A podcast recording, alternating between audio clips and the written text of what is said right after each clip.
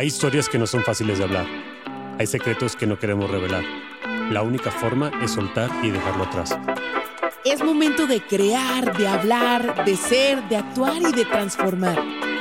Bienvenidos a Salir del Closet. Bienvenido a tu closet de confianza. Yo soy Rudy, tu host, y hoy quiero sacar del closet una información que viene dando vueltas a mi cabeza desde hace tiempo y es que todos tenemos opiniones refritas. Existen muy pocas personas con una opinión crítica, con un juicio fundamentado. Normalmente lo que hacemos es tener un juicio y una opinión refrita de alguien más. Y te explico a qué me refiero.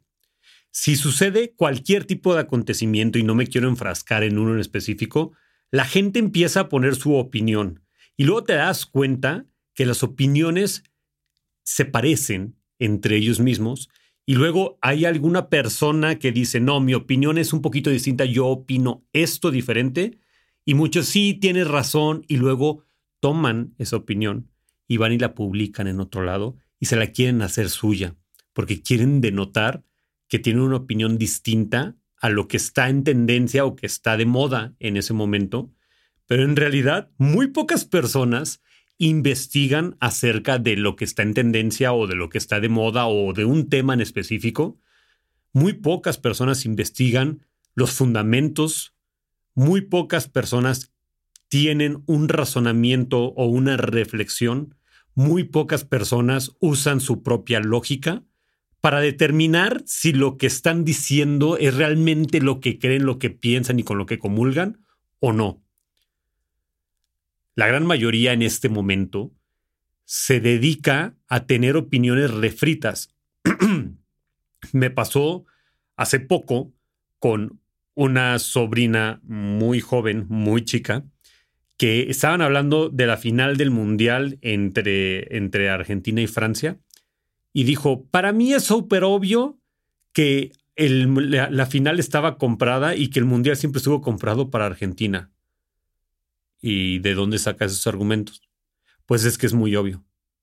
¿De dónde sacas ese argumento? Pues es que es obvio, se veía.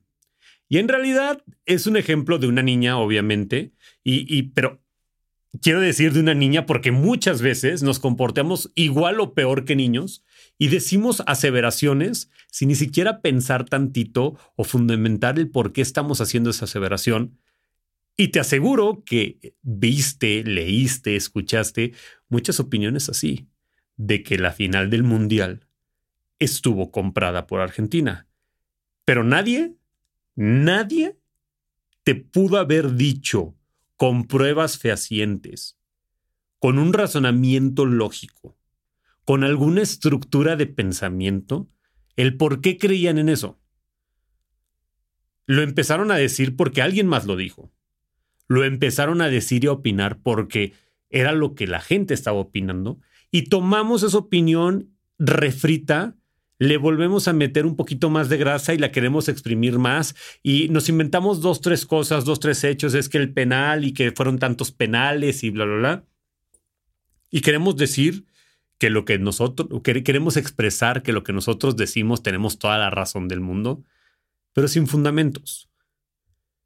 Hay veces que vale más la pena no opinar que opinar sin fundamentos. Casi siempre vale más la pena hacerlo así. La invitación el día de hoy es que antes de hacer un juicio, antes de hacer un statement o una declaración, realmente pienses y reflexiones si eso es lo que crees, si eso es lo que piensas si esa ideología nació de ti o solamente estás repitiendo como perico lo que escuchaste de alguien más. Se vale escuchar diferentes puntos de vista, pero también se vale cuestionar los diferentes puntos de vista y también se vale investigar acerca de esos puntos de vista. Y creo que el tener una opinión propia Probablemente errónea, probablemente no, pero opinión propia es más valiosa que una opinión común, que una opinión que una opinión robada y ni siquiera premeditada. La invitación es que hoy te observes y te des cuenta si lo que piensas y lo que hablas realmente lo sientes y lo crees. Platícame qué piensas, platícame qué has hecho acerca de esto, qué resultados te ha dado el cuestionarte y el observarte y si realmente lo que hablas es lo que sientes y crees.